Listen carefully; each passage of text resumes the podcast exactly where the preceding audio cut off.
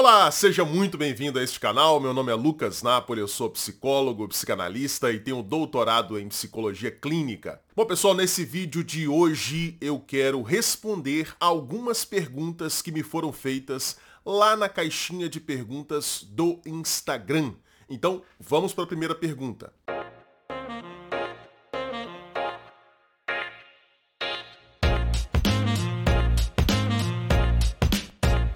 Acha possível clinicar com uma abordagem que abarque mais de uma teoria? Deixa eu falar meu posicionamento a respeito disso. Veja, na psicologia, quando você faz um curso de psicologia, você tem acesso a diversas abordagens teóricas sobre o comportamento humano.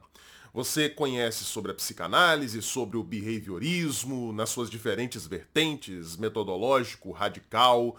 Você estuda terapia cognitivo-comportamental, existencialismo, humanismo e por aí vai. E aí algumas pessoas acabam gostando de mais de uma abordagem. De repente a pessoa pode gostar aí da psicanálise e do existencialismo, pode gostar da terapia cognitivo-comportamental e da gestalt terapia e Muitas vezes os alunos ficam com essa dúvida: será que eu posso trabalhar utilizando mais de uma abordagem? A minha posição é que não. Eu acredito que é impossível que você consiga desenvolver um trabalho de qualidade se você não tiver uma abordagem teórica principal que funcione como o eixo a partir do qual você vai enxergar os fenômenos com os quais você vai se deparar na clínica. É claro que você não deve, a minha recomendação para os alunos de psicologia é sempre essa. Você não deve fechar os seus olhos para as contribuições de outras abordagens. Se você de repente escolhe o behaviorismo radical, você não deveria se fechar às contribuições da psicanálise, do existencialismo, da gestalt, etc.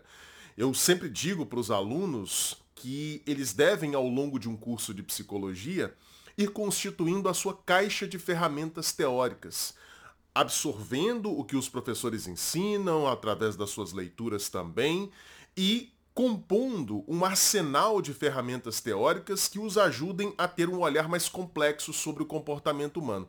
No entanto, é preciso que o sujeito escolha uma determinada vertente de abordagem do comportamento humano principal. Porque do contrário, ele vai ter sempre a sensação de que não está com o pé nem lá e nem cá. Ele vai estar fazendo um trabalho superficial em ambas as abordagens. Se existem diferentes abordagens, é justamente porque há pontos de discordância absolutamente fundamentais entre elas.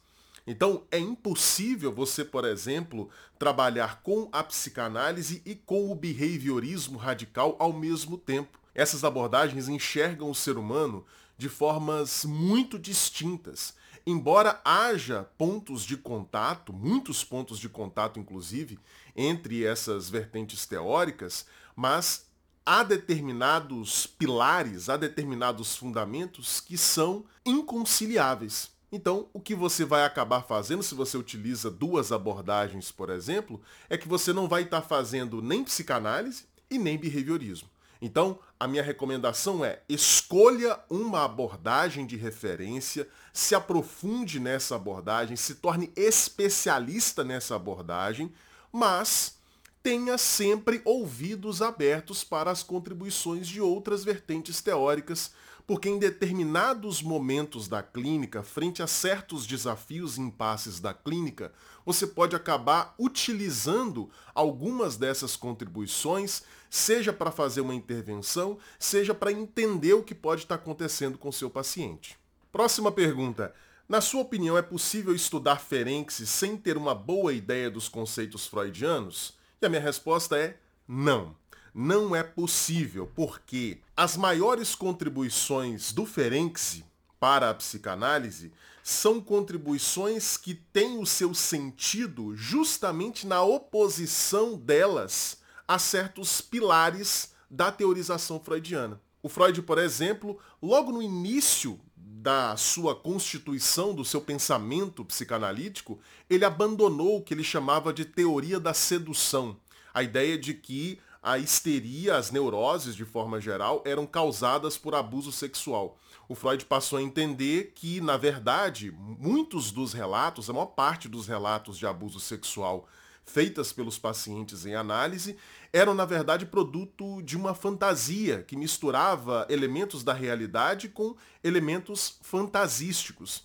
Então Freud abandona a teoria da sedução e ele passa a trabalhar com a ideia de que, no final das contas, o que está na gênese da neurose raramente é um elemento traumático, algo que foi provocado no sujeito pela interferência do ambiente. O Ferenczi, por sua vez, vai justamente resgatar a importância desse elemento traumático. Vai resgatar a importância de levar em consideração aquilo que o ambiente fez com a criança. Além disso, as contribuições do Ferenczi para a técnica psicanalítica só podem ser corretamente compreendidas, é, você só pode perceber o valor delas se você comparar o que ele diz sobre a técnica psicanalítica com aquilo que o Freud dizia. O Ferenczi, por exemplo, vai propor que, especialmente com pacientes mais difíceis, o analista não pode ficar numa posição apenas de espelho, numa posição distante do paciente, como é o modo tradicional de se fazer psicanálise proposto pelo Freud. Ele vai defender um posicionamento clínico mais empático, mais acolhedor, e você só pode entender por que, que ele está propondo isso e qual é o significado de se propor isso naquela época, quando Freud ainda era vivo, se você entender como Freud pensava a clínica psicanalítica. Por isso, então, a minha resposta é não. Você não tem condições de perceber o real valor das contribuições do Ferenczi sem ter uma ideia suficientemente boa dos principais conceitos freudianos, das principais ideias de Freud a respeito do aparelho psíquico, da constituição da subjetividade e da clínica. Terceira pergunta. Perdido com tantos livros de psicanálise, por onde começar? Veja, meu amigo, olha só. A psicanálise, de fato, é um campo teórico, é uma disciplina que tem mais de 100 anos. Mais de 100 anos. Não é qualquer coisinha, não é uma nova modinha no campo psicoterapêutico. A psicanálise é uma disciplina de mais de 100 anos.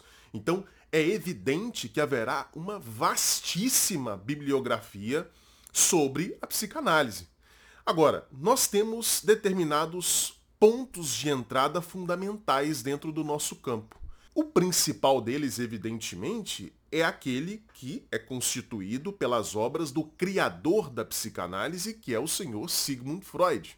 Então, a recomendação que eu dou para qualquer pessoa que tenha interesse em começar a estudar psicanálise, comece pelo Freud. E a minha recomendação sempre é que você comece a ler as obras de Freud pelo livro A Psicopatologia da Vida Cotidiana. Está no volume 6. Isso mesmo. Está no volume 6 das obras completas do Freud. E nesse livro, o que o Freud vai fazer? Ele vai apresentar o inconsciente para você. O inconsciente é o principal conceito psicanalítico.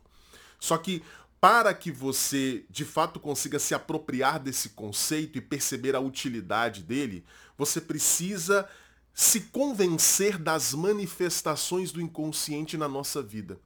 E neste livro, o Freud vai apresentar para você, de maneira muito clara e didática, como o inconsciente se manifesta no nosso dia a dia, por meio dos nossos esquecimentos, por meio, por meio das nossas trocas de palavras, por meio das nossas gaguejadas, por meio dos acidentes que acontecem no dia a dia. Você, por exemplo, deixa cair alguma coisa. Nós podemos interpretar todos esses fenômenos como manifestações do inconsciente. Eu não gosto de recomendar a interpretação dos sonhos como livro introdutório, porque por mais que o Freud apresente na interpretação dos sonhos várias interpretações de sonhos, eu considero isso um pouco mais distante da experiência cotidiana, da experiência concreta do dia a dia, que você consegue observar na psicopatologia da vida cotidiana por meio da análise dos atos falhos. Então, minha recomendação é: ah, tô perdido, quero começar a estudar sobre psicanálise, por onde eu começo? Comece pela Psicopatologia da Vida Cotidiana, volume 6 das obras completas do Freud, na sua edição standard, publicada pela editora Imago. Mais uma pergunta, Lucas, quando o paciente evita certos assuntos, é aí que está o X da questão? Qual a estratégia? Veja, quando um paciente evita falar sobre certos assuntos, você percebe claramente que ele está mudando de assunto quando chega num determinado ponto do seu discurso. Uh, o paciente diz para você que não quer falar sobre aqueles temas. Quando isso acontece, evidentemente, esse paciente está evitando falar sobre aquelas questões porque elas vão trazer para ele algum grau de sofrimento. E esse sofrimento muito provavelmente está associado a determinados conflitos psíquicos que esse sujeito tem. Então, sim, as evitações de certos assuntos funcionam como um excelente guia para o psicanalista em relação a quais são os caminhos pelos quais a análise deve trafegar. E o analista precisa fazer uso do seu desejo de analista, que é o desejo de fazer a análise acontecer. O analista precisa expressar o seu desejo de analista, não permitindo que o paciente faça esses desvios. É claro que isso precisa ser feito com bastante tato, com bastante cuidado, mas o analista pode, por exemplo, retomar um determinado assunto que o paciente simplesmente pulou. Sabe quando acontece isso na clínica? Quer dizer, a pessoa começa a falar de um determinado tema, aí ela vai percebendo meio que inconscientemente que aquilo vai desembocar numa questão que vai trazer para ele um desconforto, então ele muda de assunto. O analista pode, no momento em que acontece isso, retomar aquele assunto que o paciente pulou. Opa, vamos voltar a falar sobre aquela questão ali? Você começou a falar sobre ela, depois você desviou, você mudou de assunto. Eu acho que seria importante a gente explorar um pouco mais essa questão. Então essa é uma estratégia, uma estratégia inclusive recomendada pelo Ferenczi para que o analista lide com essas mudanças de assunto que tem a finalidade de servir como resistência ao processo de revelação que vai acontecendo ali durante a análise. Mais uma pergunta: por que a ansiedade causa tantos pensamentos ruins? Na verdade, a ansiedade excessiva, que eu acredito que é o que você esteja pensando quando você fez essa pergunta, né? A ansiedade excessiva, ela é já provocada por determinados pensamentos. Afinal de contas, o que é a ansiedade, gente? A ansiedade é uma experiência emocional que acontece conosco sempre que nós estamos diante, e quando eu falo diante, não precisa ser fisicamente diante. Quando você está, por exemplo, num fluxo de pensamento que está levando você na direção de uma determinada coisa na sua cabeça. Sempre que você está diante de algo que parece a você, que você interpreta como ameaçador, você vai experimentar ansiedade. Então a ansiedade é essa experiência emocional que acontece conosco sempre que nós estamos diante na expectativa, diante da possibilidade de entrar em contato com algo que nós interpretamos como ameaçador.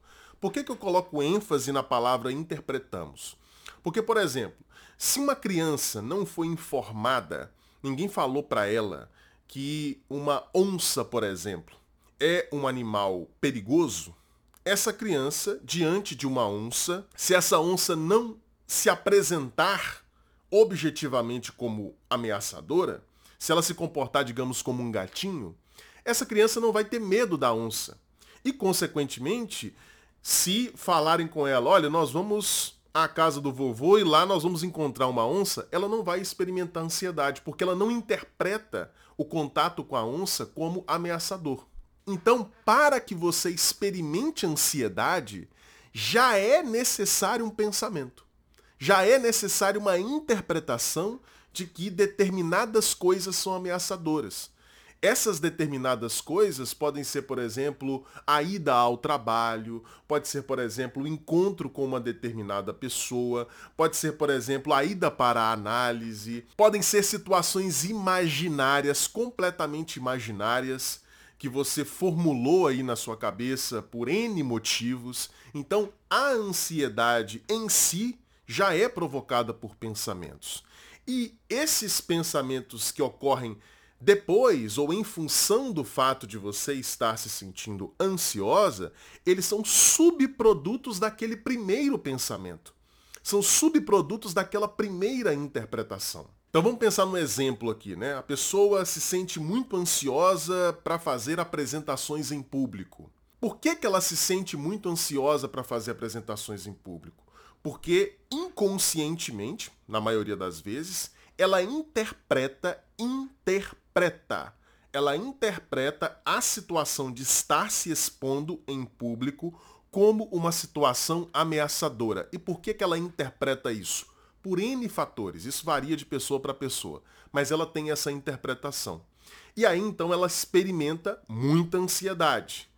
Ao experimentar muita ansiedade, vem outros pensamentos que estão articulados àquele primeiro, àquela primeira interpretação. Então ela pode começar a pensar, por exemplo, que as pessoas vão rir da cara dela, ela pode pensar que ela vai sair mal, que ela vai ter um branco, que ela vai gaguejar na hora de fazer a apresentação. Esses outros pensamentos têm a função, qual que é a função deles? Estimular você a não entrar em contato com aquela situação. Porque quanto mais você pensa, vão rir de mim, eu vou gaguejar, eu vou ter um branco, mais propensa você está a não ir para aquela situação. Mas a chave do processo, a chave, é aquela primeira interpretação que você fez, que considera a situação de estar fazendo a apresentação em público como uma situação ameaçadora. Mais uma pergunta. Antidepressivos, calmantes, estimulantes podem atrapalhar a verdadeira fala do paciente? Você citou aí diferentes classes de medicamentos psicotrópicos. Então, seria preciso que a gente observasse as consequências, os efeitos de cada um desses medicamentos nos mais diferentes pacientes. Essa é uma pergunta complexa. Mas o que, que eu diria em resposta a essa pergunta? Às vezes, para que o paciente consiga falar em análise, ele precisa de um medicamento, seja um antidepressivo ou um ansiolítico. O paciente, por exemplo, pode experimentar tanta angústia que ele não dá conta de sair de casa para ir à análise. E, em saindo de casa indo para análise, pode não dar conta de falar em análise. Então, o medicamento pode ser um elemento necessário para que o paciente consiga fazer terapia. Agora, há outros casos também em que esse paciente precisaria experimentar um pouco de ansiedade, um pouco de desconforto, para que isso movimentasse o processo analítico. E aí, nesses casos, o medicamento pode ser contraproducente, porque ele pode acabar aplacando essa ansiedade que o paciente precisaria experimentar para se movimentar. O medicamento aplaca essa ansiedade e o paciente então ele passa a se sentir bem, ele não mexeu nas causas do seu problema, mas ele passa a se sentir bem e para o processo terapêutico, para de ir à análise. Então, isso pode acontecer o medicamento pode tanto favorecer o processo analítico quanto prejudicá-lo. Isso vai variar de pessoa para pessoa, de caso para caso. Então, é preciso que, em momentos em que o paciente faça uso de medicamento, o analista converse com o paciente a respeito disso, eventualmente possa até entrar em contato com o psiquiatra daquela pessoa, para que eles possam conversar sobre a melhor forma de utilizar aqueles remédios psicotrópicos. Última pergunta. Entrei na confraria, vendo tudo desde o início. Ver ao vivo também ou seguindo a ordem cronológica?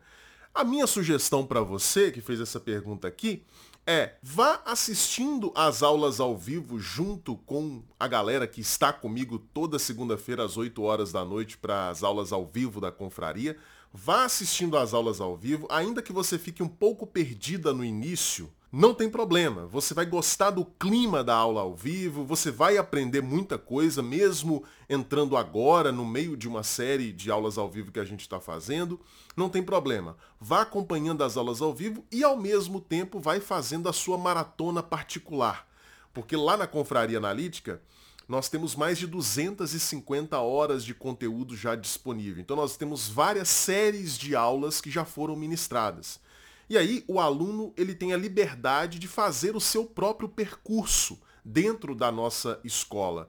Então vá fazendo o seu percurso particular, a partir dos temas que lhe interessam, vá assistindo às aulas anteriores, mas não deixe de participar das aulas ao vivo, porque nas aulas ao vivo a gente não conversa só sobre o tema que está sendo trabalhado naquele momento, a gente fala sobre vários outros assuntos, tem a interação com os alunos que estão acompanhando ali ao vivo, então não perca a oportunidade de participar conosco dessas transmissões ao vivo que acontecem toda segunda-feira às 8 horas da noite. Você pode estar olhando para isso, você que acabou de chegar aqui no canal e está se perguntando, Lucas, o que, que é essa tal de confraria analítica aí? A confraria analítica é a minha escola de formação teórica em psicanálise. Nós completamos recentemente dois anos de escola, dois anos de comunidade. E toda semana nós temos uma aula ao vivo que acontece na segunda-feira às 8 horas da noite.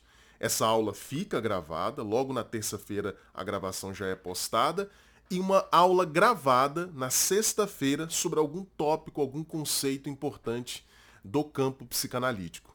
E aí você me pergunta, Lucas, mas como é que eu faço para me tornar membro dessa escola? Gostei dessa ideia, quero me tornar membro da confraria analítica. Não se torne membro agora. Sim, é isso, é isso mesmo que eu estou falando. Lembra daquela propaganda que tinha?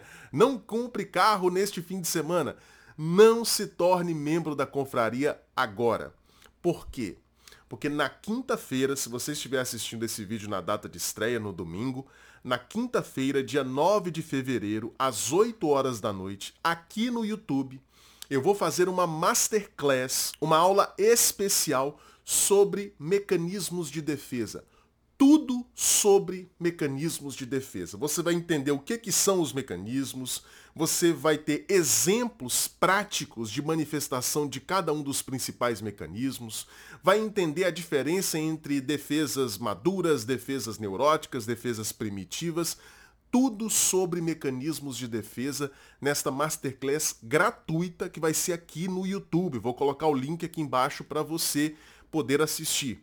E nesta Masterclass, nós vamos fazer o lançamento da Confraria Analítica 2.0, que é uma nova versão reformulada da nossa escola, com todos os conteúdos que a gente já tem, só que apresentados de forma mais organizada e com vários recursos novos que os alunos sempre pediram. Então deixe para fazer a sua assinatura da confraria, se você ainda não é membro, na quinta-feira, nesta Masterclass gratuita às 8 horas da noite. Dia 9 de fevereiro, 8 horas da noite, eu espero você aqui no YouTube.